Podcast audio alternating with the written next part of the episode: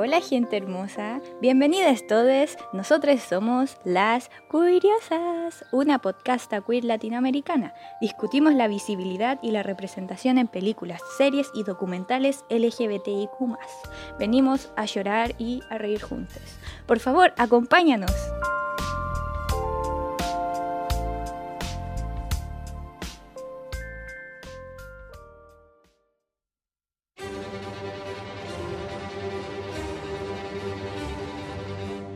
Curiosas, aquí. Retrato de una mujer en llamas cuenta la historia de Marianne, una artista del siglo XIX que es comisionada para pintar el cuadro de Lois, una mujer aristócrata a punto de casarse. Eloís no solo que no quiere casarse, sino que se niega a ser retratada para su prometido. Así ha rechazado a varios artistas, por lo que Marianne lo observa en el día a día, pero pretendiendo ser su acompañante memoriza sus rasgos y la retrata sin que se dé cuenta. Esta película logra capturar la pasión, la añoranza, el sufrimiento, la angustia y un centenar de emociones más en un romance prohibido para la época, y lo hace a través de miradas, silencios, gentiles caricias y sutiles gestos entre las mujeres protagonistas. La directora francesa Céline Sciamma y su directora de fotografía Claire Mathon construyen esta historia de amor entre mujeres y a la vez exploran conceptos complejos como la relación entre el objeto y el sujeto y la mirada femenina en el cine. A continuación, Emma y Arlene nos contarán más sobre esta tan aclamada película.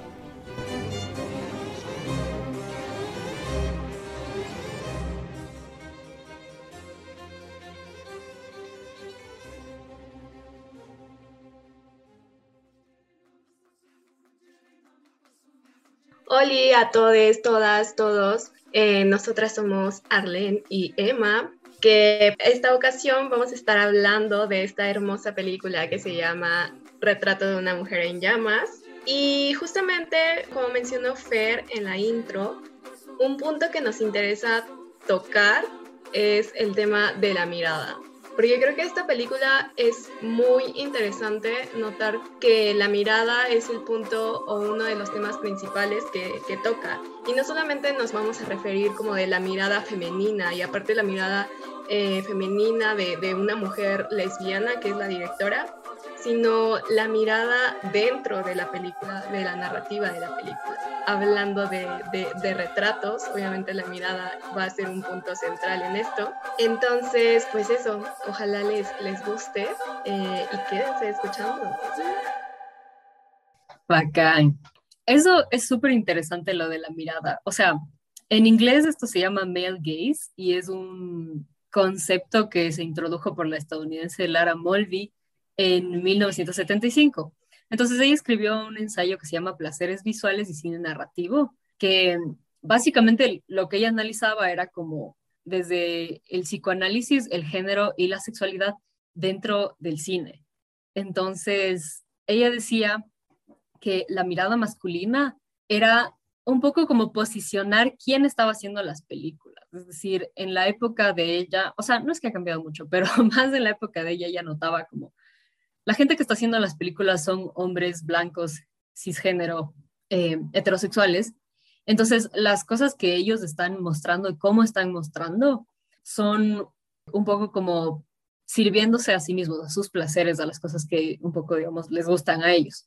Entonces, ella introducía esta idea de que hay un placer eh, sexual en la mirada. Entonces, que el cine, cuando enfoca a las mujeres, eh, están presentadas en la pantalla como para producir placer en los hombres hetero. Entonces, es súper interesante porque yo veía las entrevistas de la, de la Celine Siama, que es la directora de, de Retrato de una Mujer en Llamas, y explícitamente ella nunca menciona este concepto, pero creo que es algo que, como decías tú, Arlen, es como algo que está metido en la misma historia. Como me imagino cuando recién se conocen Marianne y, Luis y empieza a hacer el retrato de, de ella. Sí, ah, porque aquí hay, hay, algo interesante, queremos decirles, amistades, que la Emma no ha visto la película. Ups, cayó. Pero investigó muchísimo al respecto y de hecho ella hizo toda esta investigación de conceptos que yo no, no sabía pero que justamente las pensaba, como la misma directora, ¿no? O sea, ella no las, no las mencionó, pero seguramente las pensó en, el momento en el que, y se dio cuenta que, que, claro, o sea, durante mucho tiempo y prácticamente durante toda la historia, el cine lo ha hecho una mirada masculina, pero aparte una mirada masculina eh, de un hombre blanco, cisgénero blanco, ¿no? Entonces, creo que estas cosas se saben y me parece muy importante que las, que las retrate. Creo que un momento en el que se conocen, es que pasa algo muy, muy interesante dentro de la narrativa para quienes ya la vieron y si no la han visto, pues spoilers, es que existe esta barrera entre ellas dos, esta barrera que, justamente la mirada masculina siempre ha tenido, ¿no? Que, ve a la mujer o a la representación femenina en cualquier arte, no solamente en, el, en el cinematográfico, ¿no? Sino que la ve solamente como un objeto a retratar, como la musa, ¿no? Más románticamente como la musa. Entonces creo que esta, la primera parte de la película Marianne sigue manteniendo como esta, esta misma dinámica con Eloís, como solamente esta persona que tiene que retratar para cumplir su trabajo.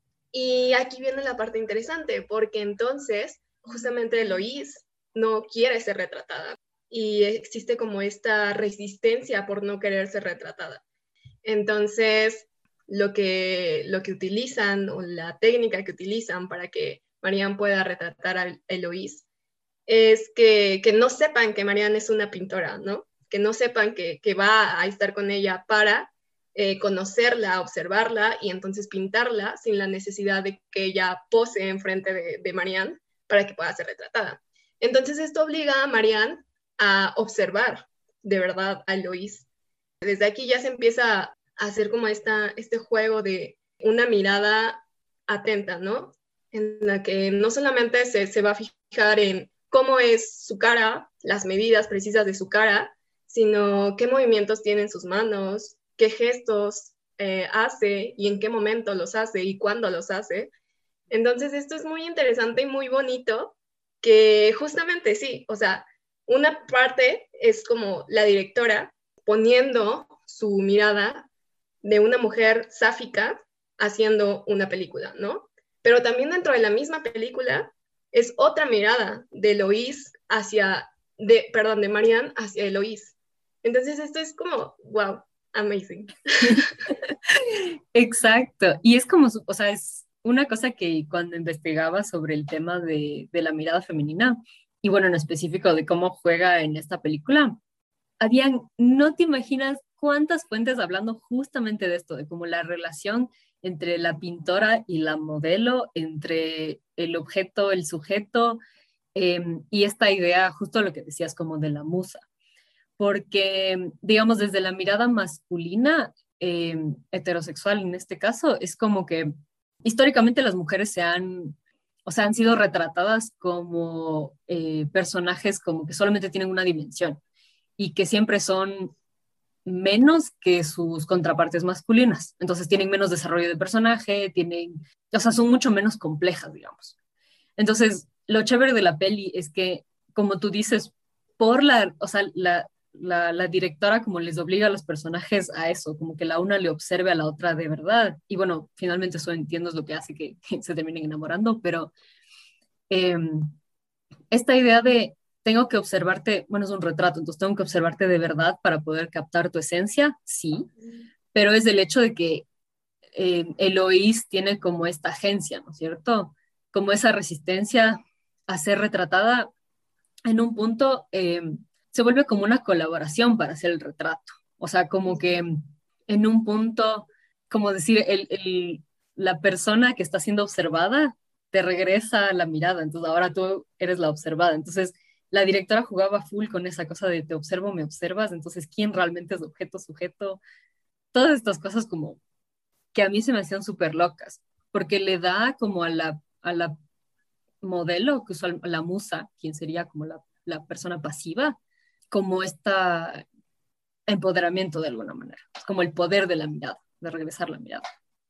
Sí, totalmente. Y es algo que creo que pasa mucho en las artes hechas por mujeres y que ha pasado a lo largo de la historia, ¿no? O sea, conocemos, claro, las pinturas, las esculturas clásicas, en donde habían estas musas, ¿no? Pero estas musas siempre se sabían observadas por, por hombres, por la mirada masculina. Entonces siempre hacían como, siempre existen estos gestos que después vean, donde está la mujer, eh, se sabe observada y también como que se cubre, existe como este, este temor, como esta, no sé, cómo, como esta pasividad de, es que me están viendo, entonces me tengo que cubrir eh, las partes del cuerpo de la mujer que se han sexualizado durante mucho tiempo, ¿no? Entonces, sí, en muchas, en muchas pinturas y muchas esculturas clásicas está esto, ¿no? Y se retrata.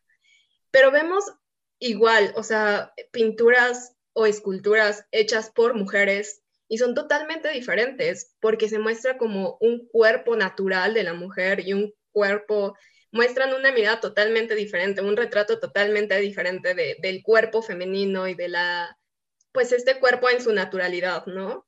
Que quizás sí se siente observado, pero no se siente menos, no se siente pasivo, ¿sabes? Entonces como que existe esta naturalidad existe como esta confianza y esta confidencialidad de entre mujeres, ¿no? De que aparte estamos pintando algo que conocemos, estamos retratando algo que conocemos, em, que creo que es una confidencialidad, perdón, que Marianne y Eloís tienen, ¿no? Y que llegan a formar a partir, bueno, eventualmente Eloís se da cuenta que, que tiene que hacer un retrato de ella, entonces como que acepta.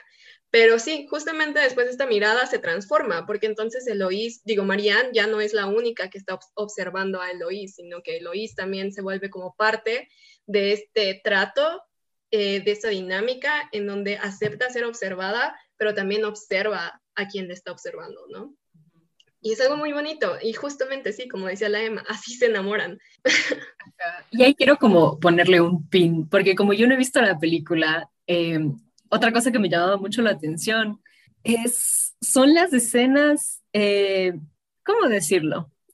Las relaciones sexuales entre Eloís y, y Marianne. Pero como que sostén esa idea un segundo, porque antes quiero decir una cosa.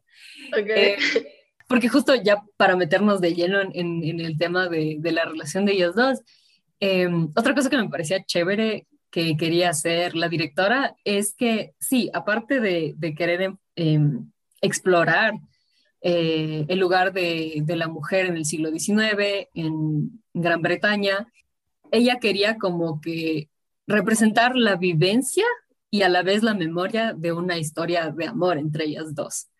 Entonces entiendo que la película tiene como dos momentos, en donde viven, o sea, bueno, donde ellas se enamoran eh, y digamos consuman la pasión, ¿cacho? Y luego posteriormente cuando ya se acaba el retrato y ya se separan y como que cada una, cada una. Esto, digamos, durante la, la primera parte donde ellas conviven, a mí me parecía súper interesante, eh, justo por todo esto que decías, eh, Arlene, o sea, la mirada femenina es en, el cine, literalmente, es como hacer que la audiencia vea lo que ven las mujeres. ¿ya? Y eso obviamente no significa necesariamente eh, que, por ejemplo, hombres cis, o sea, no significa que ellos no puedan crear eh, historias que sean como con personajes femeninos eh, protagonistas. No significa eso.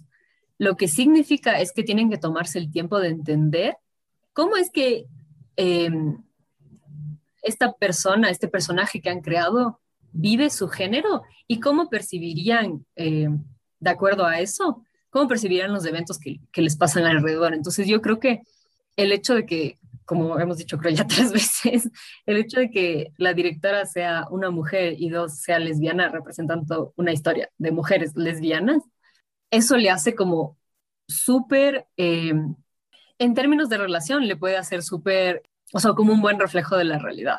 Uh -huh, eh, sí. Y digamos, de alguna manera, ella, digamos, como que les empodera a sus personajes femeninos a través de, o sea, el, el cuidado entre ellas. O sea, me llamaba la atención la relación que tenían entre ellas dos y con la criada, que ahorita se me fue el nombre, pero digamos, son tres mujeres que están en tres posiciones distintas de poder. Entonces, o sea, Eloís es una aristócrata, Marianne es una pintora y, y bueno, la criada es la criada de Eloís.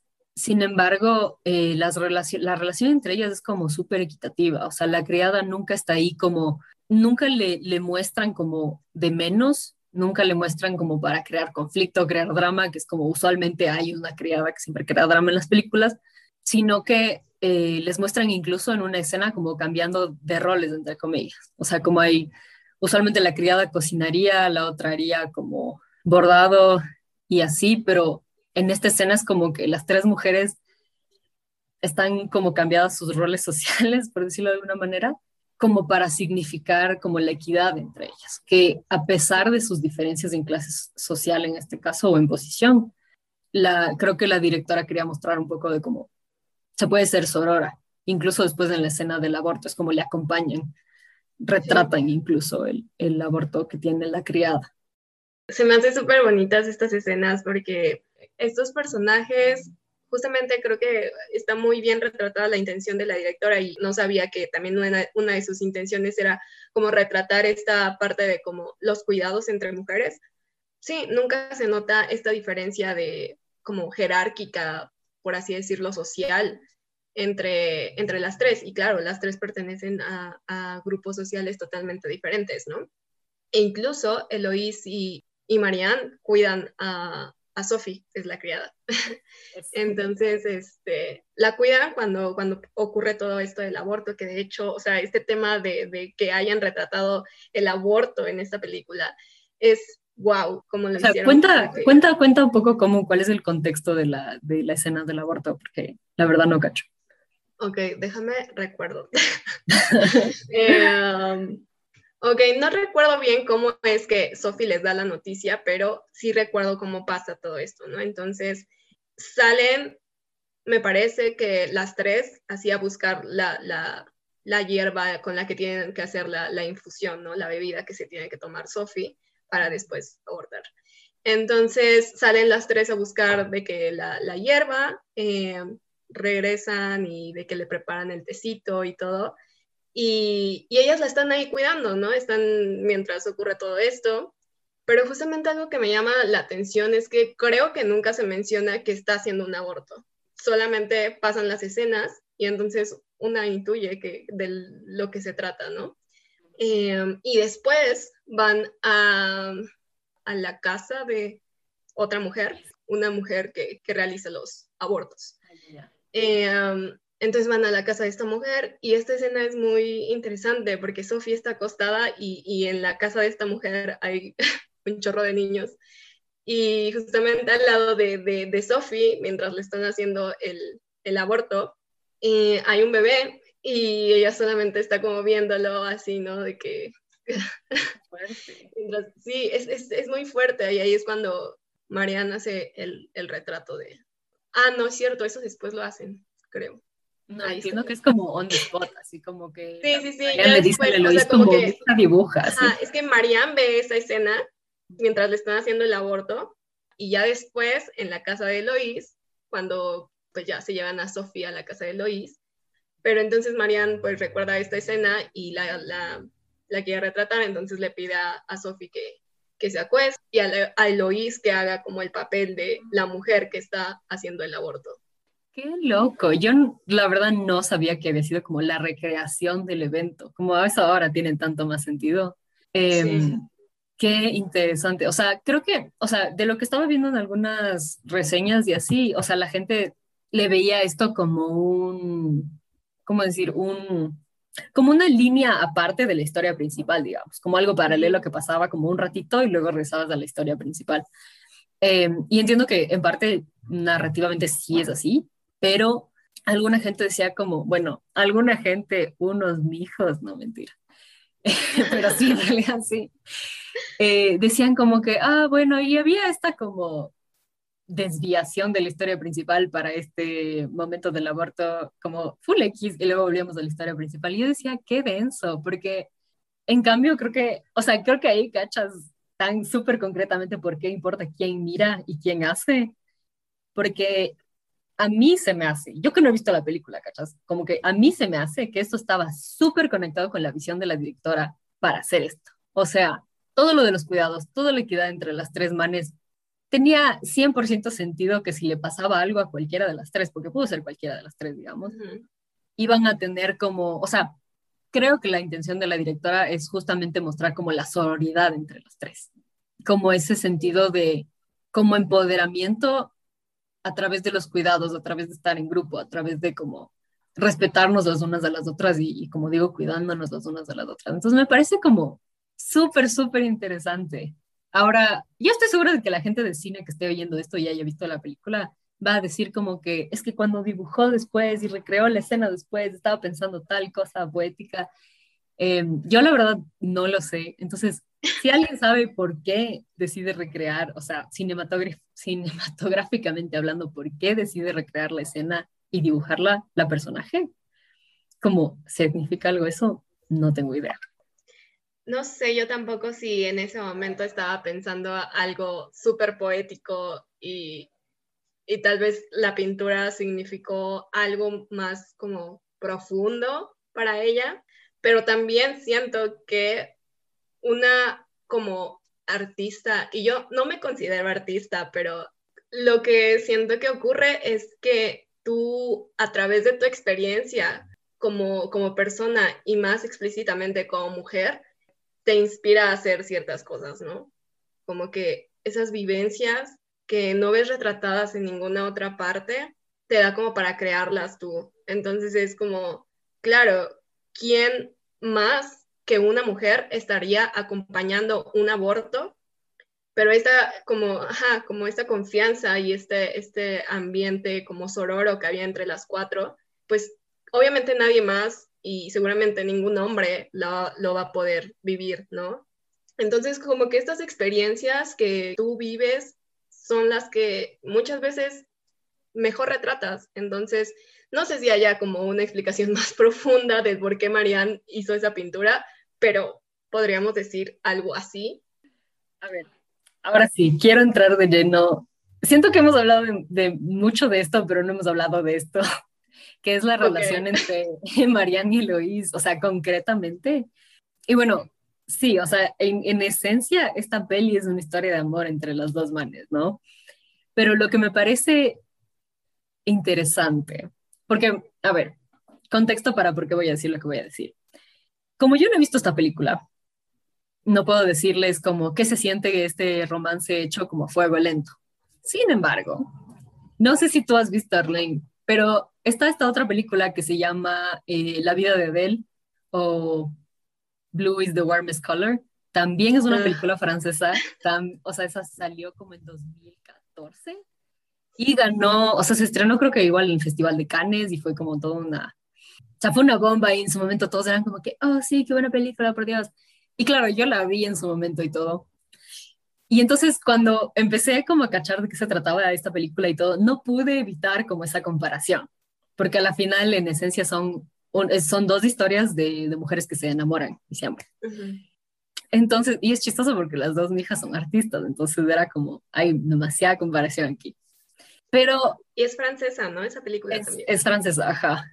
La cosa es que la diferencia, o sea, tiene dos diferencias súper grandes. La más grande, obviamente, es que en el retrato de una mujer en llamas, la directora es mujer, en la vida de Adele es un director hombre, y la elección de cada une para retratar el sexo en sus películas es completamente distinta. Entonces, claro, en, en, la vida de Adele tienes escenas de sexo explícito que duran como más de ocho minutos que es un montón.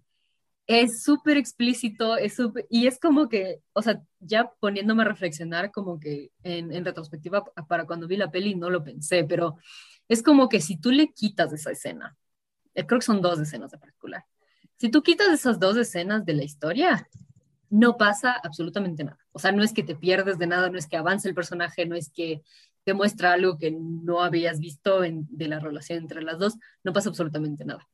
Entonces sí te llama la atención acerca de como que por qué este director decidió incluir una escena, o sea, dos escenas súper explícitas de sexo entre estas mijas. Igual que se puso, o sea, como hay mucho drama sobre eso, porque igual y el director se puso súper loco cuando las actrices le dijeron, oye, como que tus métodos están haciendo sentir súper incómodas, como bájale dos. Y él no quiso. Em, entonces, bueno, ahí quería como hacer la comparación, porque entiendo que en, en, el retrato de una mujer en llamas hay como un enfoque súper fuerte a lo sensual por sobre lo sexual. Entonces quería saber, ¿qué opinas tú, Arlene, que sí viste la película? Como que regreso a lo mismo, que hay como mucha confianza y mucha confidencialidad. Perdón, ya dije esa palabra como mil veces. Y ni siquiera sé si la estoy diciendo bien, pero bueno, como que ellas crearon un, un lenguaje para amarse, ¿sabes? a partir de que se observaron, o sea, vuelvo a lo mismo de la mirada. Supieron qué era lo que a la otra le, le hacía feliz o le hacía sentir triste o le molestaba o cuáles eran como sus, no sé cómo llamarlo, pero ajá, como esta, este lenguaje que crearon. Y, y sí, o sea, las partes, por así decirlas, sexuales de la película, porque yo creo que más que sexuales, son como, ajá, sensuales. Entonces, no, o sea, comparado con la, vida de Adele, es algo totalmente diferente. Ni siquiera sé si como que las escenas de sexuales en, la, en el retrato de una mujer en llamas sean explícitas, porque no me parecen explícitas, de hecho me parecen como muy naturales, muy bellas, y me sentí muchísimo más identificada como con esta interacción eh, erótica que había entre estas mujeres, ¿no? Como que retratan muy bien el deseo que tienen la una por la otra. O sea, de verdad que la escena del primer beso, yo, o sea, de verdad, yo cuenta, cuenta, cuenta. mi corazón. Cuenta, cuenta la escena, a ver. Eh, estaban en la playa, solo Eloís como que se va a, una parte como una especie de cuevas que había ahí en la playa, entonces como que se mete y, y sabe, o sea, como que le dice con la mirada, con los gestos, o no sé, le dice a, a Marianne que, que, la siga, ¿no? Entonces Marianne va detrás de ella. Y para esto tienen como una especie de, de cubrebocas en, en, la cara, porque pues en esa playa como que hacía mucho viento, no sé qué pedo. Pero como que las dos tienen cubiertas y media cara. Entonces ya solamente llega Marianne con, con Eloís y se ven como de frente y, y entonces no recuerdo si la una con la otra le, le quita como el cubrebocas que, que, traían ahí en la cara y se van acercando y, y, se besan. Y es como que, no sé, la forma en la que se besan aparte es como, como muy, muy pasional, pero no, no sexualizada, ¿sabes? Entonces, sí, yo te juro que sentía así mi corazón de que, oh my God, o sea, estoy sintiendo la emoción que ellas están sintiendo en ese momento.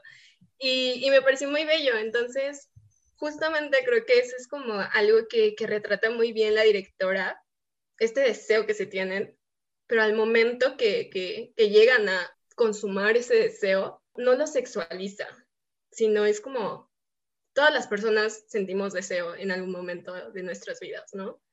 Y ese deseo no tiene por qué ser ni siquiera un deseo sexual, ¿sabes?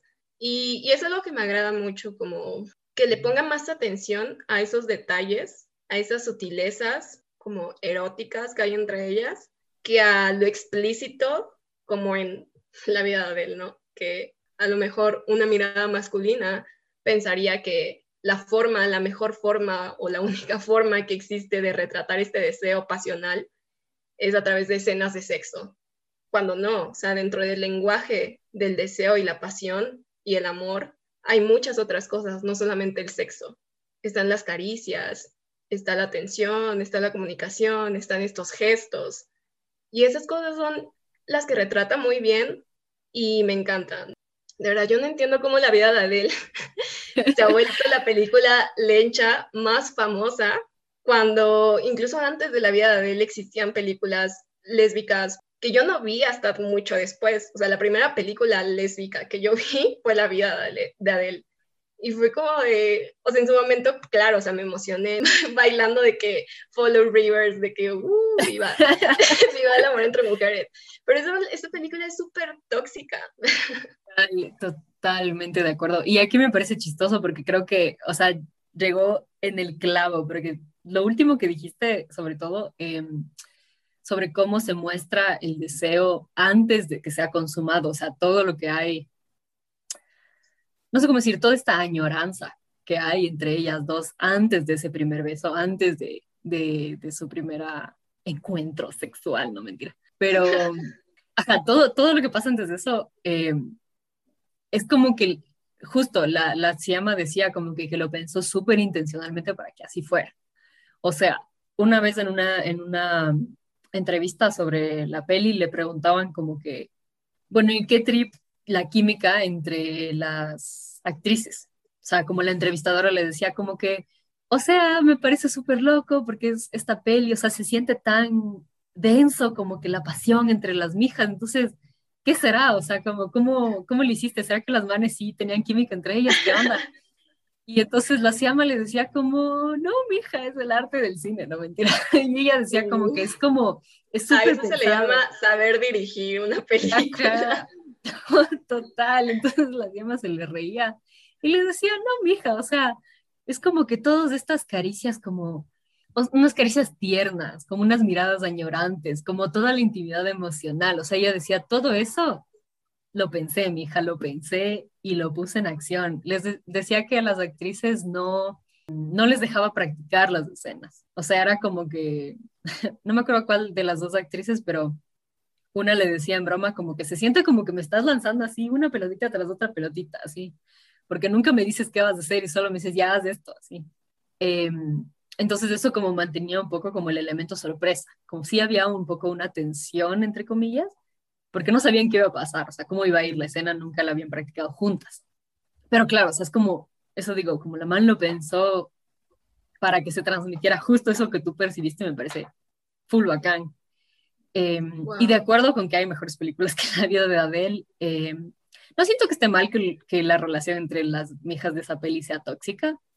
Como la, la gente puede ser tóxica, puede ser sana, como eso está bien, sino que ahí sí, o sea, sí se siente como la mirada, creo que, de nuevo, como comparándoles a las dos, sí puedes sentir como la necesidad de la gratificación un poco, me atrevo a decir, un poco porno de la, de la vida de Adele a ratos. O sea, no porque yo necesariamente esté diciendo, no, es que si se muestra el sexo está mal y bla, bla, bla, sino que, o sea, pensando justo en esto de la mirada masculina y la mirada femenina, siento que cuando tú, haces una peli, tú tienes que pensar como con full intención, ¿por qué voy a poner esta escena?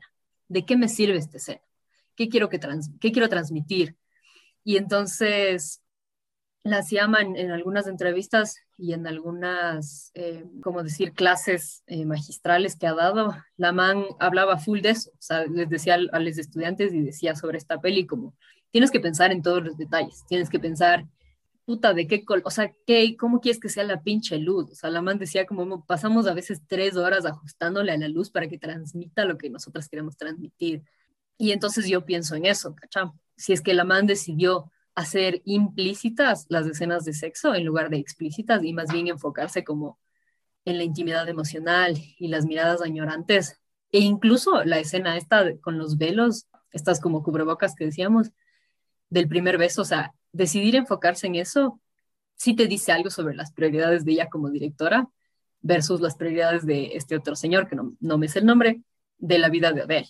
O sea, y volvemos a lo de la mirada masculina, ¿no? O sea, si es que les vemos a las mujeres como objetos eh, y les vemos como para el, si les pensamos en pantalla como para el placer de, del hombre heterosexual, entonces se cumple esto que decías hace un ratito, ¿no? Como la fantasía o sea, como que ser gay está bien si son dos mujeres femeninas besándose diciendo full sexy. Solo ahí está bien. O sea, si es que son dos hijos, no, eso está despecado. Sí. Entonces, eh, pensando ya como en, la practicidad, las escenas también te demandan como que esfuerzo, tiempo, eh, memoria de las cámaras, esfuerzo del equipo, todas esas cosas como... Entonces, no es una cosa que uno se tome como a la ligera, ¿cachá? Entonces yo digo, o sea, qué denso este man, o sea, pensando como, de ley hay que incluir una escena súper, súper larga de las manos teniendo sexo, como de ley, eso es indispensable para mi película, así. Y, y en cambio la, la llama diciendo como, no, no, no, o sea, voy a crear esta, esta sensualidad entre las dos. No les voy a mostrar teniendo sexo, pero quiero que todos sepan como lo profundo que es la pasión entre las dos, lo ardiente que es la pasión entre las dos, sin tener que mostrar eso. Entonces eso me parece como, como bien esa mija, ¿sí? Sí, totalmente. Tiene mucho que ver también el, el, pues, la educación visual que tiene cada director, ¿no? Como tú dices, fue prioridad para el vato este que hizo La vida de Adele poner una escena larguísima de sexo. ¿Por qué fue prioridad? No, aportaba nada a la trama, ¿no? Ajá, que no aportaba, de, de, verdad, no aportaba nada a la trama. O sea, ¿por qué era prioridad para él poner esa escena? ¿A partir de qué creencias? ¿A partir de qué visiones? ¿A partir de qué intención? Entonces eso se me, hace, se me hace grave y de verdad también se me hace grave que sea de las películas más famosas en cuanto a representación lésbica. Eh, ¿Te iba a decir algo? Ah, sí. Eh, algo también que, que, me parece revolucionario de la película es que todos los personajes que se muestran son mujeres. Sí. Solamente en una parte sale un, un hombre eh, que es cuando Marianne llega a la, a la, isla, según yo es una isla en donde vive Eloís, y pues el vato que, que la lleva en, en, el barquito es, es un hombre, pero es el único que sale en toda la película. Y es como de que esto no, no, me la, no me había dado cuenta hasta que alguien después me dijo de que no salían hombres y yo de que con razón la disfruté tanto. Pedazos. Este, no, pero wow, o sea, se me hace algo tan, tan revolucionado también. Creo que es como pensando también como eh, que el cine, o sea, las películas más famosas siguen siendo hechas en su gran, gran, gran, gran mayoría por mijos, pensando que películas que empezaron, o sea, franquicias que empezaron dirigidas por mujeres de unita fueron reemplazadas por hombres. O sea, pienso yo en Crepúsculo. Eh, Crepúsculo, de hecho, salió en un récord Guinness por eh, la película más famosa en ese momento, no me acuerdo exactamente qué año, pero en un año salió por la película más famosa, dirigida por una mujer. Y después la, el resto de películas fueron dirigidas por hombres. Eh, wow, igual. Crepúsculo es una gran película. Oye, la mejor película. Este, este renacimiento de Crepúsculo me tiene, no mentira.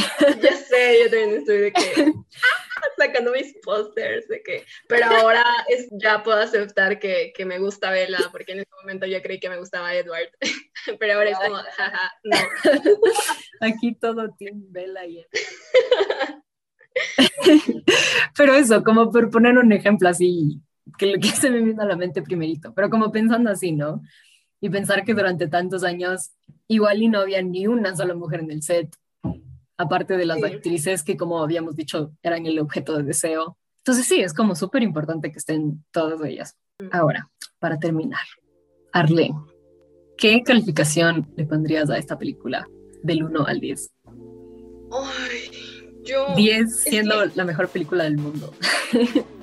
Es que de verdad que es una de mis películas favoritas. Me atrevo a, a decir que entra dentro de mi top 3 de películas favoritas porque pues tiene muchas cosas que me gustan, sobre todo lesbianas.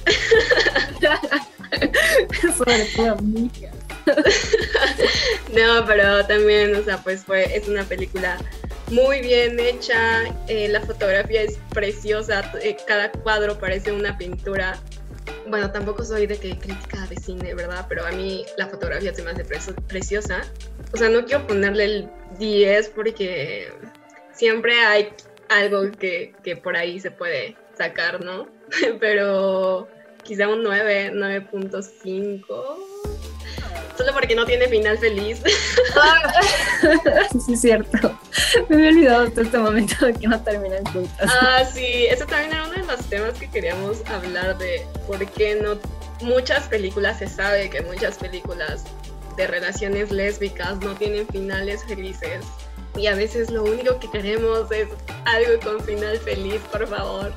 Pero bueno, entiendo que también es porque pues era de, de una época que era pues imposible que dos mujeres lesbianas, sáficas, vivieran felices por siempre, pero bueno, creo que solo por eso le daría el 9. Podemos perdonarle a la Siama por ser histórica. Obviamente le perdono, pero... Sí. ¿Tú cuánto está... le darías? obviamente, solo vuelvo, vuelvo y repito, no he visto la película. Ah, es cierto. no puedes dar calificación del video. Solo les puedo decir, no les voy a dar una calificación, pero sí voy a decir como después de todo lo que leí acerca de esta peli, hijo de madre, o sea, como no podría estar más intrigada acerca de todo, ¿cachas? O sea, siento que es una película de esas que, o sea, con que vean que de todo lo que investigué solamente hablamos de la mirada masculina y la mirada femenina.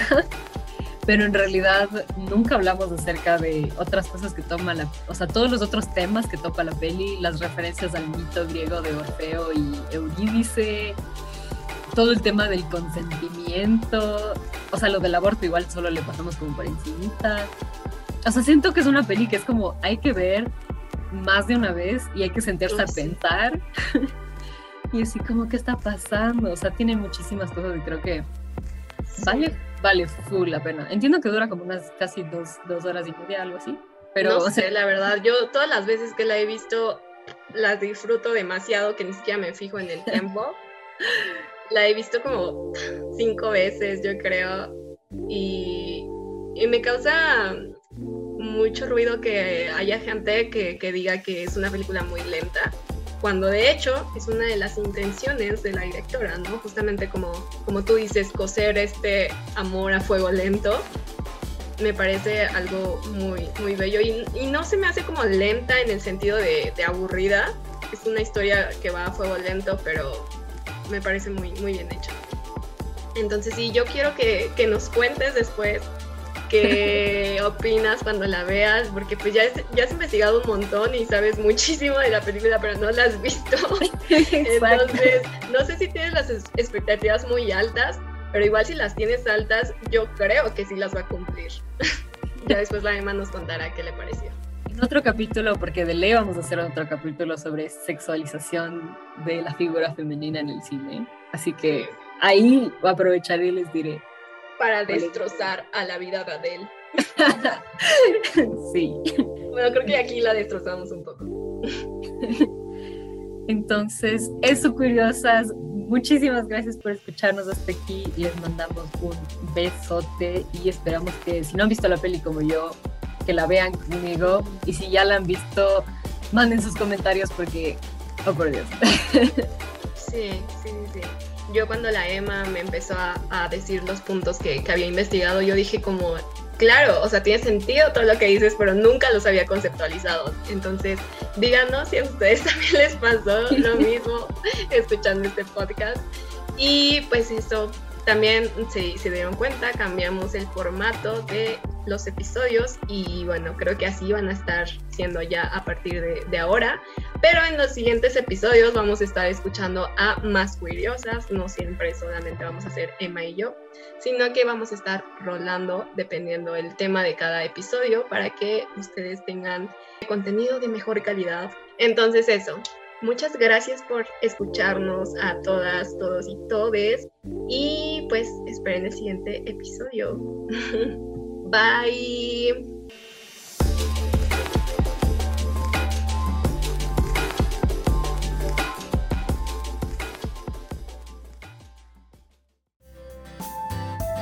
Gracias por escucharnos. ¿Y tú? ¿Qué piensas sobre el tema de hoy? ¿Quisieras ser parte de un episodio? Amamos escuchar sus opiniones y confesiones. Entérate cómo contactarnos en la descripción y síguenos en todas las redes sociales como arroba las barra baja curiosas. ¡Chao!